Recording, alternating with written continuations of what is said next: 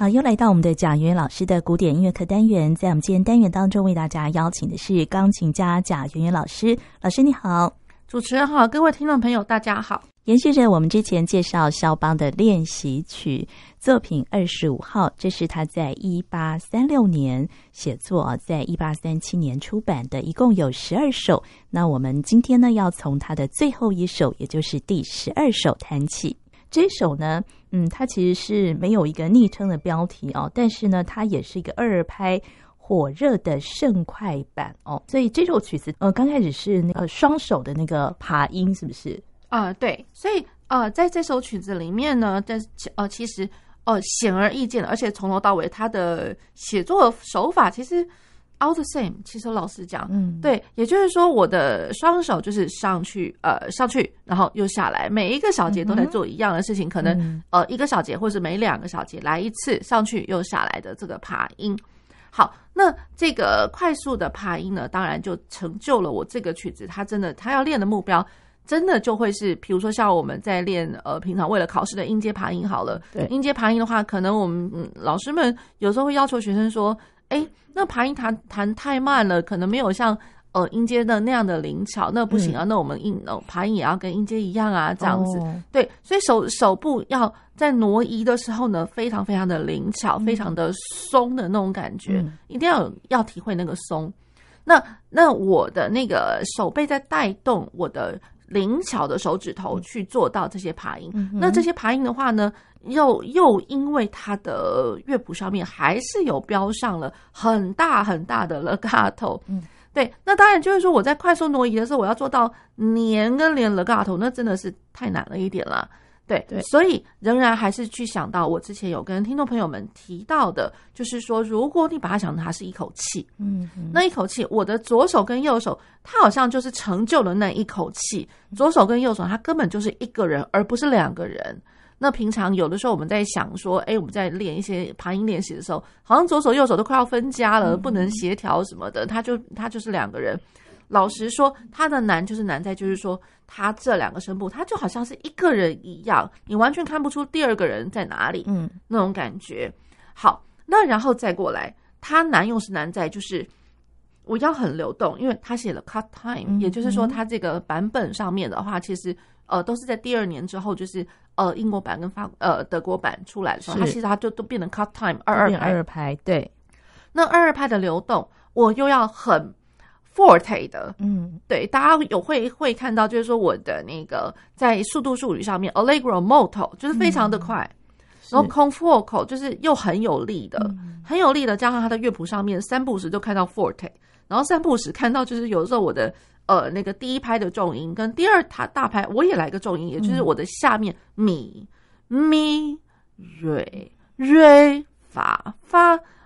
好，那所以除了把这些 accent 都做出来之外，我老实讲，它其实还是会有旋律线。嗯，对。对，那那个旋律线呢，我把它背清楚的时候，其实它跟左手的根音，它就是成就了一个二二声部的一个对位。嗯那左手都是哆，它从来好像很少去换到那个根音，有啦，嗯、就是整个整个页面上面，可能翻到第二页的时候，可能开开始一四五出来这样子，哆发嗦。好，所以基本上都会一直撑非常的久，然后在哆之上，你会听得到咪瑞发咪瑞咪哆，然后有一个小小的副旋律，哆西拉嗦嗦发发咪瑞发咪。咪拉嗦咪，对，所以我如果把右手这些东西给练得很顺，你背得很好的话，那就完全不会有任何，就是有些人在弹这首曲子的时候，因为他真的是把它弹得太直向、太快、快撞、太快撞的话，你可能第一个先去听到和声好了，那和声一拍一拍一拍的和声，那突然有些人万一和声的感觉不太好的话。那有些人真的就是他可能弹到第一拍，后面那一拍他不知道，哎、欸，下一拍的和声是谁啊？这样、嗯、他可能会兜不出来。是对，那所以了，就是说，我觉得先以线性旋律把它唱清楚，嗯、唱清楚之后呢，然后再去想说，哎、欸，那我后面我隐藏着。它的确会有和声在背景上面被、嗯、呃撑着那种感觉。对，因为它毕竟它还它的走走的那个方向，其实都还是有和声的那个走、嗯、那个 progression、嗯、走向行进。只是说我在练的时候，千万不能以和声先呃为主的先入为主的发想。嗯、那我觉得和声先入为主发想的话，就完完全全会看不到它其实两个声部之间它有一个非常漂亮的对位。嗯。对，对位永永远是最重要的。这这样也成就了他的呃练习曲里面他的艺术感，高贵的艺术感。我老实讲，嗯，对。如果说只是弹得很快状的话，那高贵就没有了。嗯，对。所以这也是在肖邦练习曲当中我们要非常注意的哦。呃，他有非常强的这个艺术感。那我们现在呢，就为大家呃选播他的作品练习曲作品二十五的第十二首是。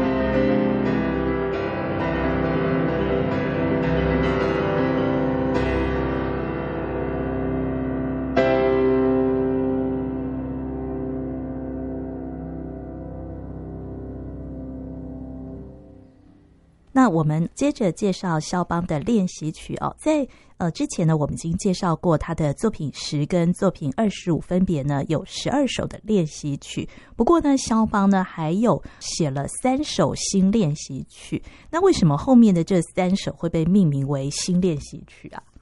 嗯，就是说在。呃，这个写作的当下呢，可能肖邦他原本一开始他他就想要成就他就是一个二十四首的一个感觉，哦、而且前面十跟二十五这二十四首呢，我一开始呢 C 大调嘛，然后我最后二十五的最后也是、嗯、呃，也就是结束在 C 大调，它是已经变成是一个循环了，哦、对，循环了。所以你如果说你又想要再再去多加一个、呃、多加几个练习曲哦，那感觉上怎怎么样都会觉得就是说好像。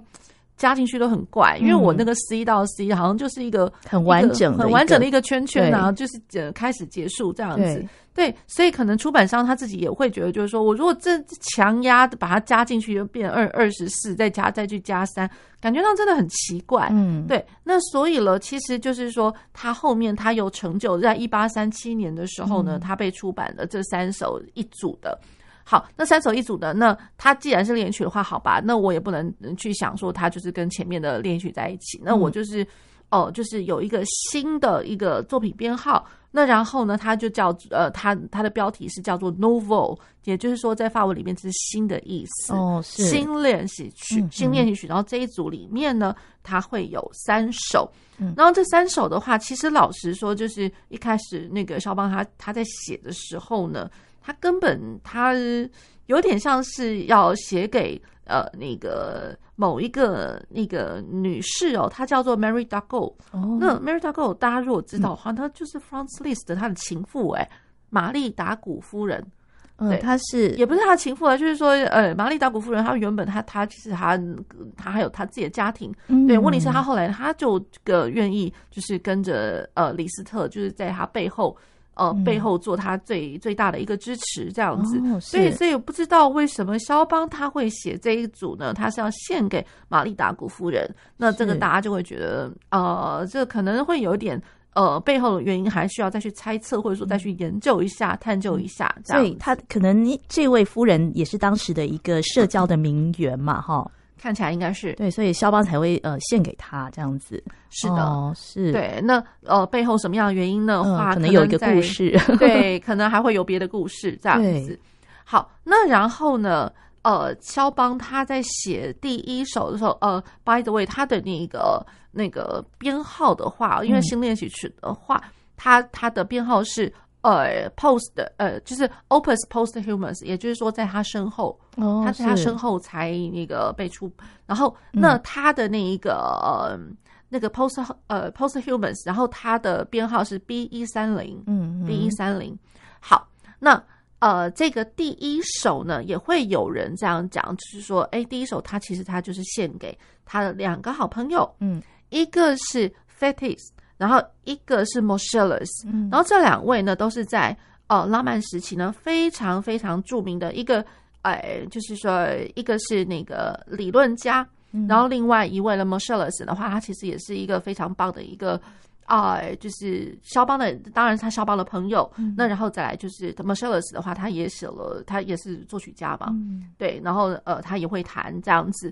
好，所以他基本上是写给这两位，然后这两位他们当时在酝酿的，其实他们想要成立一个学校，就也就是说，这个学校学校能够培育非常优越卓越的钢琴家。哇，对，那所以了，那个肖邦呢，他也就。呃，他也接受了这样子的一个任务呢，嗯、所以他也会觉得，就是说，嘿，那我来写一些东西，嗯、然后给这样子的一个缘由，这样、嗯、就是说，他们要成立一个新的学校，要培育新的钢琴家，对，所以他就是觉得说，那我来贡献一下，那我也写这个东西，这样子，对，好，那所以就是说，呃，肖邦他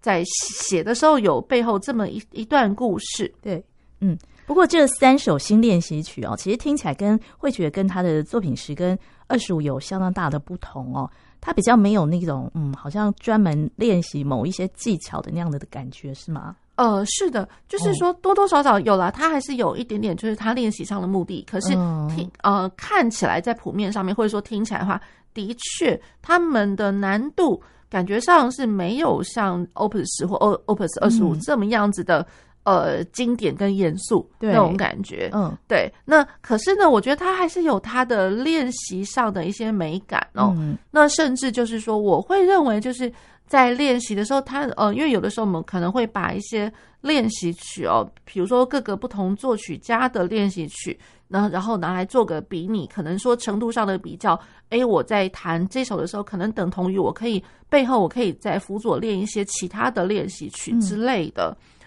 好。那所以了，会有人这样讲，就是说我如果是在练习 Opus 十跟二十五的话，可能我背后左呃辅佐的，可能我等同于呃一样的呃，就是说练习程度的话，可能 Czerny 的七四零吧，Opus 七四零，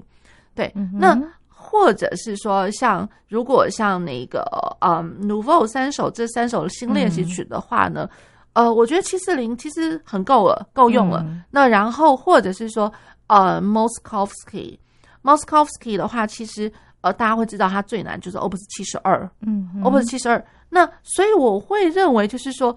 呃，新练习曲的话，有那么一点点等同于，就是说，好像是大家会知道，呃，Moszkowski 他有 Opus 九十跟九十一，嗯，然后跟他七十二，那我感觉就有点类似，就是说介于在九十几跟七十二的中间的那种感觉，嗯、是。对对，所以我会觉得就是说多多少少都有那么一些些嗯。呃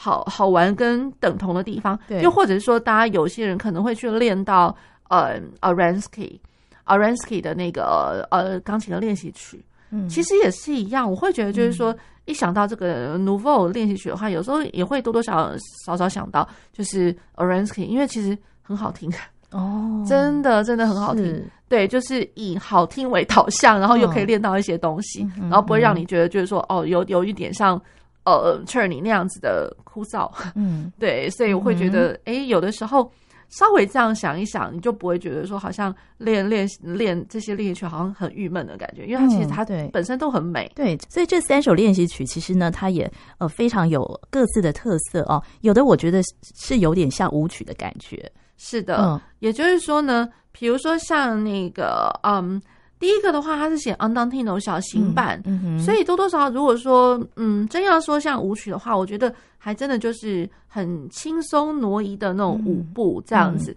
然后那个舞步上面呢，这样来说好了，我我甚至会把它想成是 figure skating，像一种那种体育运动，就是在花式呃花式滑冰，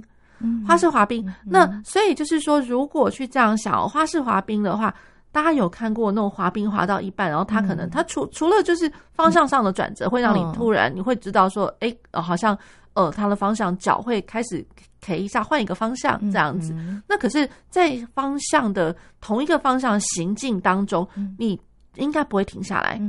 应该是不会停下来的。所以整首曲子就好像呃，因为整个曲子其实很短很短，那我可能左边一页，右边一页，然后。我常常会喜欢跟学生讲，这首曲子就有点好像我一开始就先先吸一口气，嗯，然后我这一口气我就哎就撑到完了，嗯，就撑到完了，对，那所以在这一口气里面，可能可能会有一些呃 color 上面的一些变化，嗯，对，那可是总的来讲的话，它不会停，嗯，它从来都是不会停的一个状态，嗯，那然后呢？左手它就是发哆发哆哆哆哆哆哆哆哆哆哆哆哆哆哆哆哆，然后在不经意之间呢，在这样子的一个呃挪动的一个速率上面，不经意的我去换了一些和声。嗯，好，是。那我的右手呢，就它会是一个哆哒哆哆滴哆哒滴哆哆滴哒哒哒哒哆滴哆滴哒哆哆哆哆滴哒哒滴哆哆哒哒滴哒滴哆哆哒滴哒滴滴哒哒哆滴哆滴。好，我的气实在是没有办法唱到那么长哦。嗯、对，那可是就是说，大家会发现，它这个曲子，它的最难的地方就是，哇，那个右手这个这条线什么时候才断啊？嗯，对，这真的是好恐怖的，好长好长好长的 legato。嗯，对，所以呢，就是大家如果是稍微呃听到我刚刚在唱的时候。其实你要弹肖邦，你要会唱，你不会唱的话，根本肖邦弹不出来。对，好，是那我唱的话，我是不是刚刚其实有小小的分一点点小小的气？对我，我有稍微哆啦嗦发西哆瑞西哆哆西啦啦嗦发发西哆咪瑞哆发嗦啦咪发啦西哆瑞瑞发咪啦西哆哆哒滴哒滴滴哒哒哒滴哒滴，我会稍微小小的断句。嗯，对，然后那个断句呢，这这个就真的是在。一边练，或者说我在甚至在钢琴练之前，我就已已经要去做一点推敲，就是说我要去看一下我的右手，我该怎么样分句会比较好。要先唱就对了，在练之前，对，一定要先唱，哦、先唱。那然后呢，我可能会呃在唱的当中呢，我自己就会知道，就是说，哎，应该以和声，或者说以一个嗯，就是。什么时候去标一个小小的逗号或分号的那种感觉？嗯、对，对，其实，在唱的时候，自然而然你会有那个一个一个感觉在。嗯。对，然后在这个感觉之下，然后我大概唱唱个两三遍，稍微熟了之后呢，再两只手再到键盘上面去实现一下。嗯，然后那实现的话，因为左手开始会有一些和声上的陪衬。嗯，那和声上的陪衬的话，那我一听就知道，哎，我刚刚的那个分句能不能 make sense，让它变得合理？嗯，对。那这些小句子呢，就是我又要在非常不经意的当中呢，我自己偷偷的换，那别人可能听不太出来。那所以从头到尾，它真的就还是一口气。然后从头唱到尾，嗯，这样子。好，那我们现在呢，就先来听呃肖邦的新练习曲里面的第一首。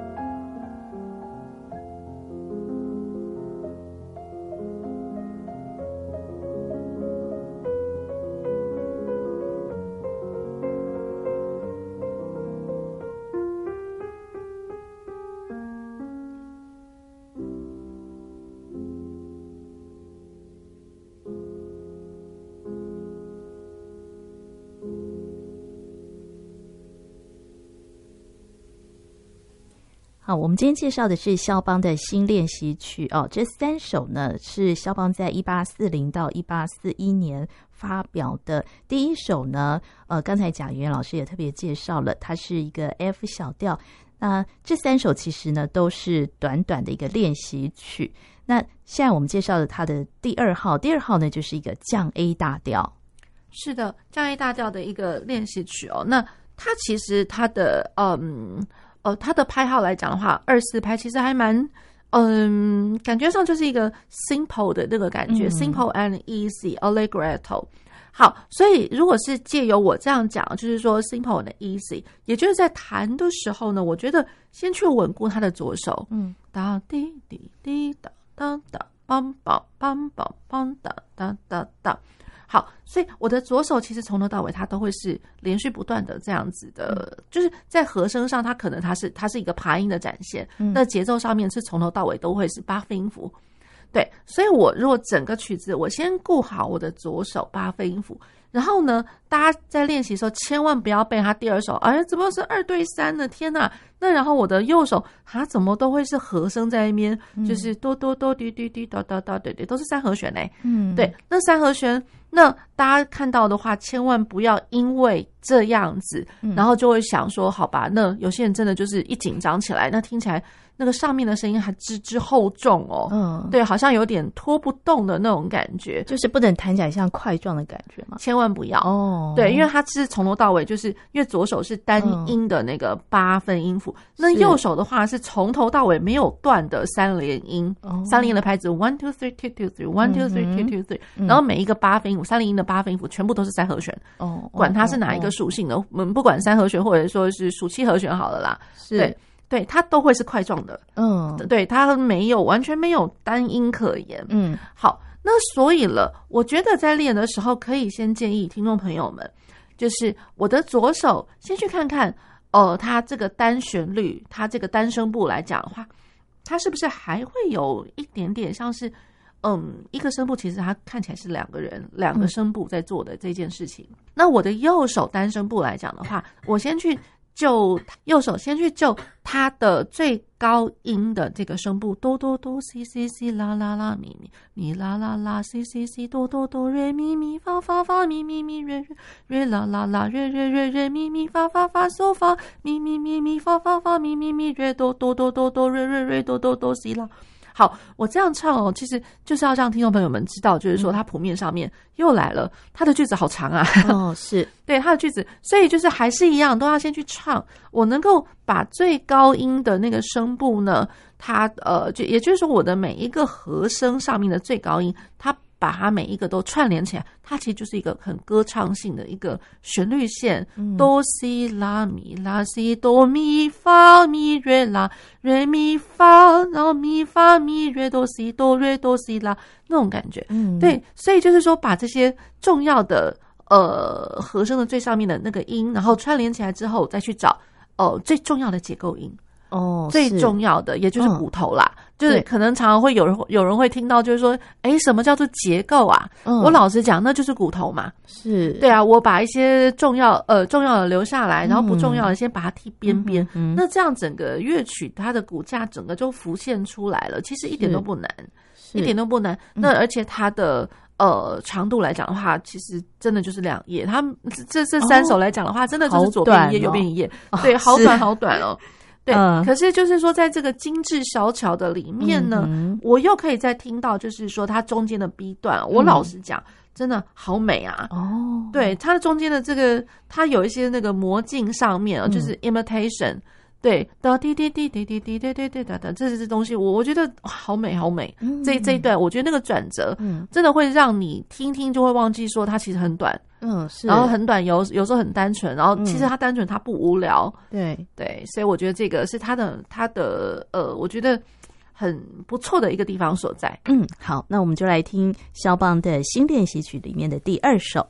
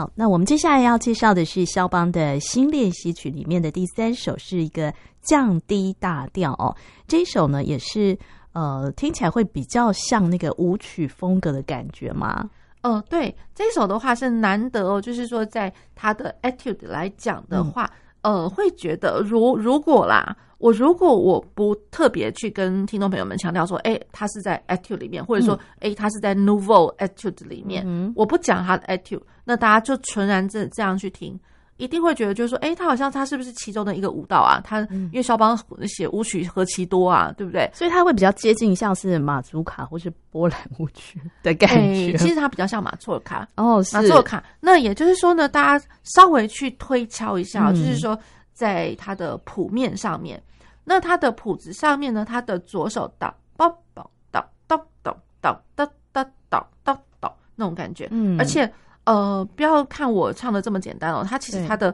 和声其实是有一点点大跳，大跳大概两个八度左右，有有那个大跳存在。嗯，对。那而且呢，它的和声上面来讲的话，不见得都那么好弹，它有的时候真的是需要大一点的，就是比较扩张一点的手掌去掌握住整个和声，或者说整个音程这样子。好。那然后他的左手偶尔还会有那个当当当当或当当当当当当，大家去听一听，就是真正在变动的时候，是不是第第三拍？嗯，是对，都是在第三拍。那然后我的右手，右手有时候哒哒哒哒哒哒哒哒哒，可能都会是在第一拍的后半会加一点点的那个装饰奏，嗯，或者是说我在第二拍加装饰奏，或者是说我在第三拍的时候哒哒。滴哒哒，或是哒哒哒哒哒哒哒哒，那有没有都是在第三拍的时候？哎，我突然来了一个挂流音，嗯、那我去挂流到下一个小节的时候，在第三拍它就会凸显的好像有点重量。对，对那我会觉得就是说，哎，那这样在在都是凸显的，它真的其实像是一个马祖尔卡哦。对，马祖尔卡。那然后呢，大家如果还记得，呃，就是我以前在节目中也有介绍，就是说，哎、嗯，它有快的，就比如说。呃，中庸的，然后 Kraftwerk 或者说 Abarek 呃那个这样，那然后呢，他比较比较常常出现的那个性格上面，他这个算是比较中庸的，所以我觉得就是就是 Mature，Mature，它原来就是 Mature，对，所以就是 Mature 卡的一个五道风味的练习曲。好，三四拍，那 Allegretto。好，那然后左手呢，我们刚刚也稍微跟各位提到了，就是说在练的时候，把它想成是马祖尔卡的话，我觉得应该会比较简单一点点。嗯嗯、那右手的确有它演奏上的困难，嗯嗯、因为我的右手，因为它呃一只手就要去掌握两个不同的声部，那一个声部上面哒哒滴滴哒滴哒哒滴哒滴哒滴哒滴滴哒滴滴滴哒哒滴哒滴滴哒滴哒滴滴哒滴哒滴哒滴滴哒哒哒哒哒，好。那这个是最上面的哦。嗯、那我的下面，也就是说我的，嗯，因为上面的那个声部可能是三指、四指、五指这样去掌握。嗯、那我下面还剩下一指、二指啊。那我做什么事情嘞？那我的一指、二指就是哒哒哒哒哒哒哒哒哒哒哒哒哒哒哒哒滴哒。所以讲白了，我上面在连，我下面我一指、二指是在是在跳奏，是在 staccato。对，而且是从头到尾大概没有什么差别。嗯，而且因为它上面，它在第二行左右，它就已经写了，